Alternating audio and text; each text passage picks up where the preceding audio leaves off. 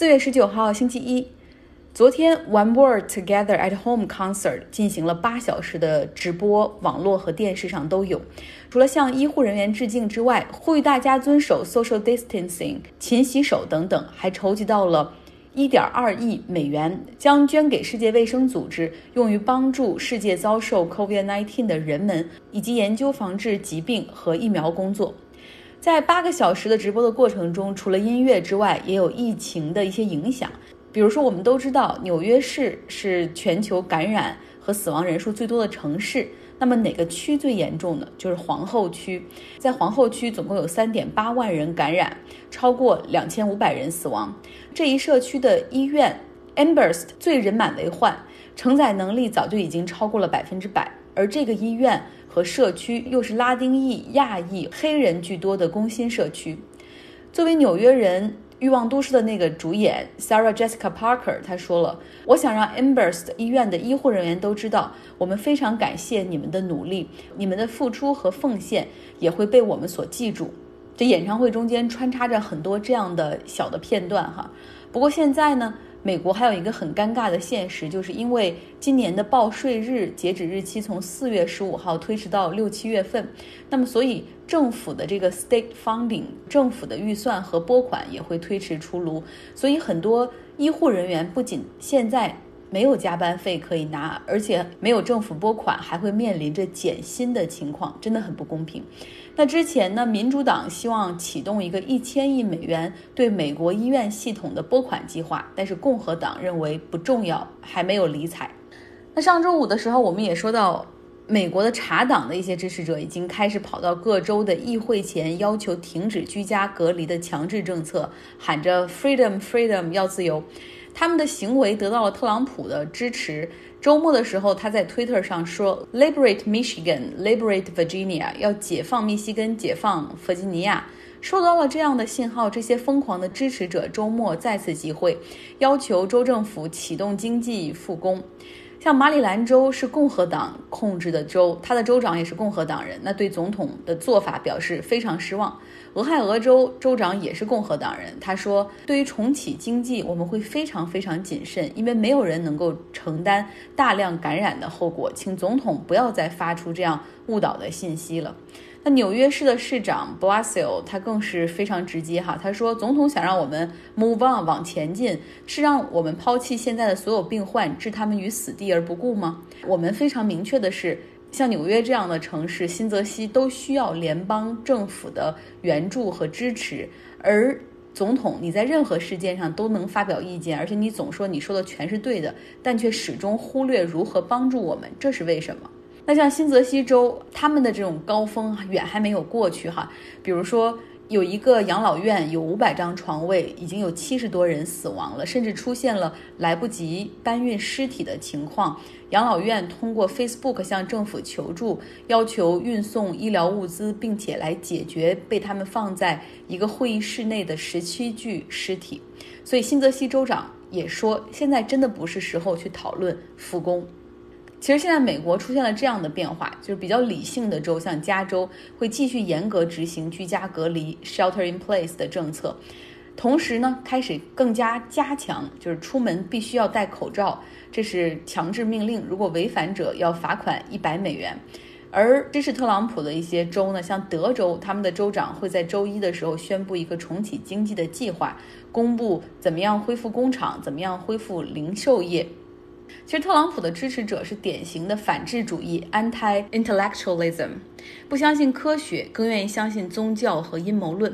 比如说，最新被这些反智主义当成靶子的是比尔·盖茨和妻子米琳达，他们两个人一直在。努力的去抗击疫情，比如积极的接受采访，然后在社交媒体上更加的 vocal 去表达自己的这个关于疫情的一些观点。他们也会批评美国政府做的不够。特朗普宣布要暂停给世界卫生组织捐款之后，他们的基金会还决定拨款1.5亿美元。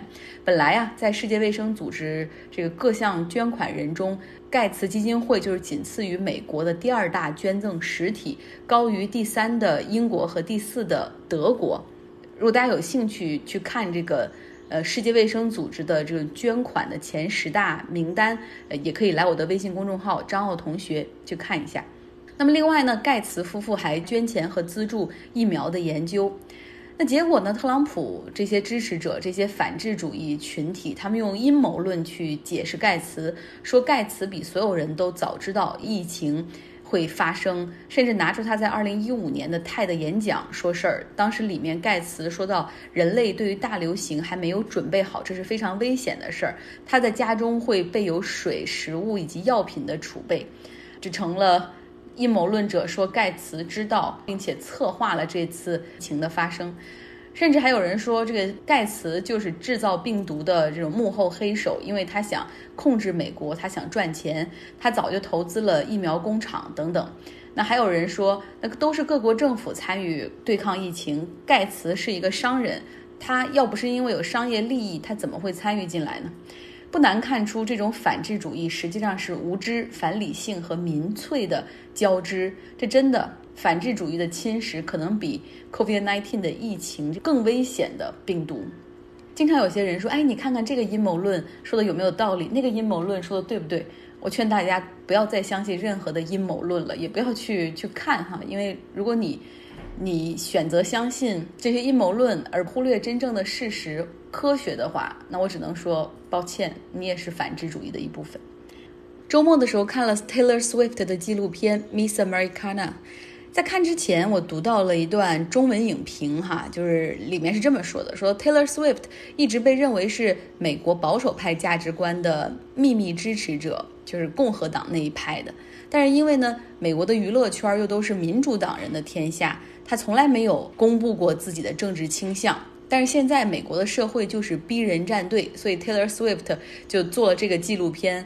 然后呢，前半部是讲自己，而后半部就完全是把自己的中心，好像是被迫表给民主党来看，因为没有办法呀，就是为了在娱乐圈里继续待下去。看了这个影评之后，我一开始就有点不太想看这个电影了，因为留下的印象就是哦，Taylor Swift 他应该是共和党，啊，现在没办法逼的装成民主党人。但是真的看过这个纪录片之后，你才会发现哦，那一段影评是有多么的误导人。但是他却在豆瓣影评上排第一位。所以哪怕哈 Taylor Swift 掏心掏肺把自己的心路历程整个拍出来的话，但有些人总愿意相信他选择相信的一些东西。这个纪录片挺好，建议大家去去看一看哈。Taylor Swift 的出生在。美国东部，但是后来为了事业、音乐事业的发展，很小就举家搬到了田纳西州的 Nashville，那里是乡村音乐的重镇。他的每一首歌都有自己创作的痕迹。十六岁开始走红，十九岁开始拿各种大奖。那个时候的他不愿意表达自己的政治看法，他在。参加一些脱口秀节目的时候，就总是被逼问你到底是支持哪一方的时候，他会说：“哦，我认为自己有投票的权利，但是我没有告诉别人怎么投票的权利。”那就是典型的美国娱乐圈里塑造出来的乖乖女的形象。但是后面发生了三件事儿，改变了她。第一件事儿是 Kanye West 卡戴珊的老公。他在 MTV 颁奖典礼上跑到 Taylor Swift 领奖的时候，就上台去，然后抢过麦克风说这个奖应该颁给 Beyonce，而 Beyonce 当时也非常的吃惊。那 Taylor 很委屈尴尬。之后呢，Ken West 还在他自己 rap 音乐中把 Taylor 也写进去，就是以这种 B word 来相称哈。后来 Taylor 表示抗议，Kanye West 还把。他和 Taylor 的电话录音公布，意思就是说已经得到了 Taylor 的同意。然后当时这个很多媒体都说这 Taylor Swift 是很虚伪的呀，等等等等。但事后证明这个录音是剪辑过的。这件事儿让 Taylor 消沉了很久，几乎长达一年。他觉得他不想出现在公众视野，因为他他说的真相没人相信。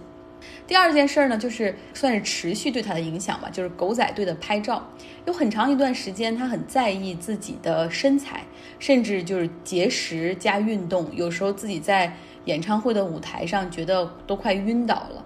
后来他意识到说，looking fat is better than looking sick，哪怕看起来胖，也比看起来是是病殃殃的其实要好。最关键是的，自己已经不需要再去取悦别人了。他说，女歌手在一场演唱会需要改变的造型是男歌手的四到五倍之多。他说：“我现在当然也会喜欢去尝试不同的造型和服装，但我不是为了去取悦别人，而是我想去做一些改变。”后来我们也看到了 Taylor Swift 在沉寂一年之后出来之后，他好多人的话说他胖了不少，但是他也比以前更快乐。第三件事儿可能对他影响最大，就是一个性侵事件。那是发生在早在 Me Too 运动之前，他在 Denver 的一个音乐节目过后，就是合影的时候，男主持人将手故意放到他的屁股上，还有照片为证。那事后呢，Taylor 的团队向电台的高管举报，那这个主持人后来被开除了。结果主持人还反倒告 Taylor Swift 说谎，要索赔七百万美元。Taylor Swift 和他的团队反诉，只索赔一美元。在开庭审理的时候，Taylor Swift 亲自飞到丹佛去出庭作证，最终呢胜诉。但是之后在一个演唱会上，他说：“我虽然赢得了这场官司，但我依旧很生气，因为那个人居然可以如此的扭曲事实。”他说：“当时我有七个证人，还有照片为证，但是整个庭审的过程还是非常的压抑，dehumanizing。”辩护律师会反反复质疑每一个证人和照片的真实程度。他说：“我可以想象，如果有女性被强奸了，没有证人，没有照片，只有你和她对簿公堂的时候，情况会怎样？想到有人曾说出遭遇，但没人相信他，也想到有受害者因为担心没人相信他而选择保持沉默。”他说：“我很难过。”他在演唱会上一边弹琴的时候还流下了眼泪。这件事儿彻底的改变了他。从这件事之后，Taylor Swift 成为了一个坚定的女性权利的捍卫者，并且开始向公众表达诉求。用她的话说，她就把粘在嘴上的那个那个胶布给彻底撕掉了。在二零一六年美国总统大选的时候，哈，当时也有很多的这种议会选举在发生。他老家田纳西州有一个女共和党议员叫 Marsha Blackburn，她参加共和党的竞选，要竞选参议员。Taylor 就准备去公开反对他。当时 Taylor 的团队内部就要不要在政治上发声，意见分歧很大。有人说你不应该参与政治，这会影响你的销量；也有人说你不应该参与政治，因为这会威胁到你的人身安全。会有人可能想在你的演唱会上去杀你。那 Taylor Swift 在开会的时候就哭着说：“说就是反对这个田纳西州的这个 Marsha Blackburn 和 Trump 对我来说很重要。”这是我必须要做的事情，因为像这个 Marsha，她反对给女性同等的工资，虽然她也是一个女性，她要废除保护女性的暴力法案。这个法案是要保护女性不受家庭暴力、不受跟踪威胁。然后这个 Marsha 还认为，所有的餐厅、咖啡馆、商店都有权去驱赶同性恋，甚至看上去像同性恋的人。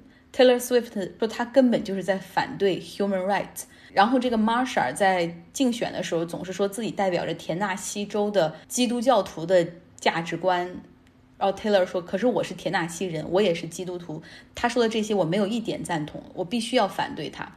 说服了团队，他开始发布反对 Marsha 的宣言，反对特朗普的宣言。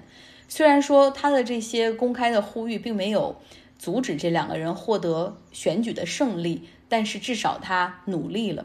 之后他还写了一首歌，叫做《Only the Young》，号召年轻人去 resistant 去对抗这种反 human rights 的政治趋势，同时号召年轻人去投票。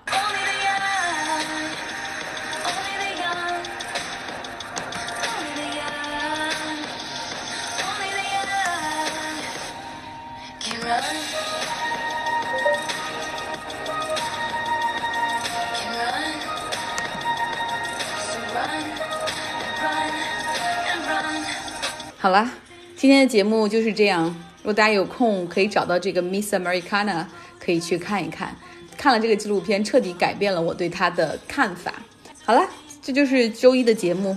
祝大家有新的一周有一个好的开始。